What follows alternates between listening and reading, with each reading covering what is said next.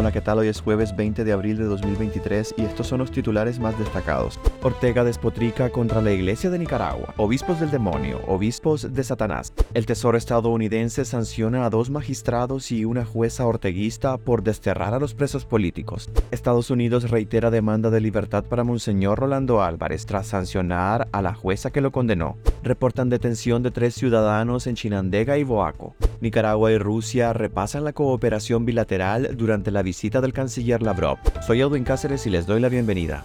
Ortega despotrica contra la Iglesia de Nicaragua, obispos del demonio, obispos de Satanás. El dictador Daniel Ortega despotricó ayer contra la Iglesia Católica Nicaragüense y el Vaticano, obispos del demonio, obispos de Satanás, dijo sobre los líderes religiosos del país, mientras que al Vaticano lo tildó como un Estado intervencionista. Totalmente tan con el alma llena de veneno, tienen al demonio en el corazón, son el demonio caminando.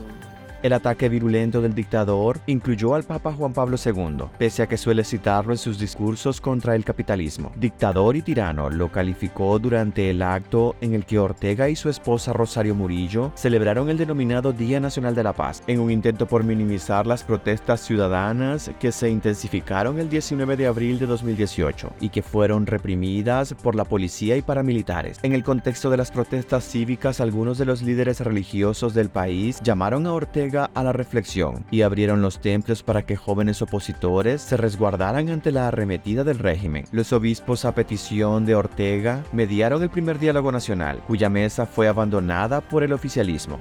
El Tesoro estadounidense sanciona a dos magistrados y una jueza orteguista por desterrar a los presos políticos. El Departamento del Tesoro de Estados Unidos sancionó este miércoles 19 de abril a los magistrados del Tribunal de Apelaciones de Managua, Octavio Rochú y Ernesto Rodríguez, y a la titular del Juzgado Segundo Distrito Penal de Juicio, Nadia Tardencilla. Estos funcionarios de la justicia orteguista son sancionados por estar implicados en abusos contra los derechos humanos cometidos por el régimen en la opresión generalizada de ciudadanos nicaragüenses que se oponen a su gobierno. El Tribunal de Apelaciones de Managua declaró traidores a la patria a 222 presos políticos, desterrados a Estados Unidos y los despojó de su nacionalidad. A otras 94 personas se les revocó la ciudadanía y fueron declaradas prófugas de la justicia y se les confiscó sus bienes. El magistrado Ernesto Leonel Rodríguez Mejía fue sancionado por ser presidente del Tribunal de Apelaciones de Managua. El 15 de febrero pasado, Rodríguez anunció la decisión del tribunal de despojar de su nacionalidad a 94 ciudadanos nicaragüenses, declarándolos traidores. El magistrado Octavio Rochú anunció la decisión del tribunal de deportar a 222 nicaragüenses, declarándolos traidores a la patria. Nadia Tardencilla, por su parte, emitió una sentencia contra Monseñor Orlando Álvarez, que lo despojó de su ciudadanía nicaragüense y lo condenó a 26 años de cárcel por traición a la patria y difusión de noticias falsas.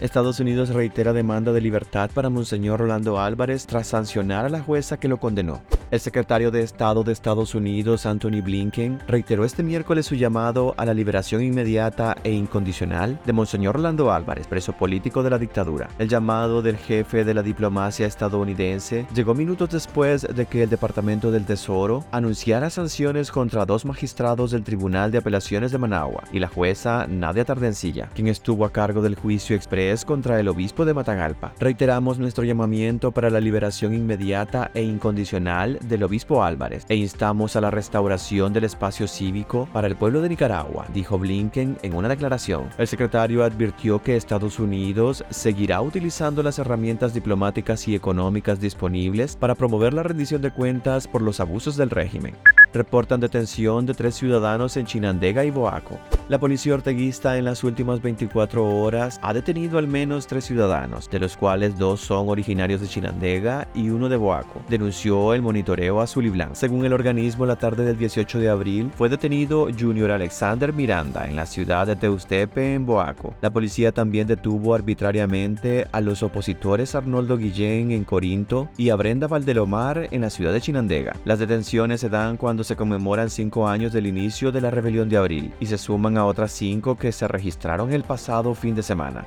Nicaragua y Rusia repasan la cooperación bilateral durante visita del canciller Lavrov.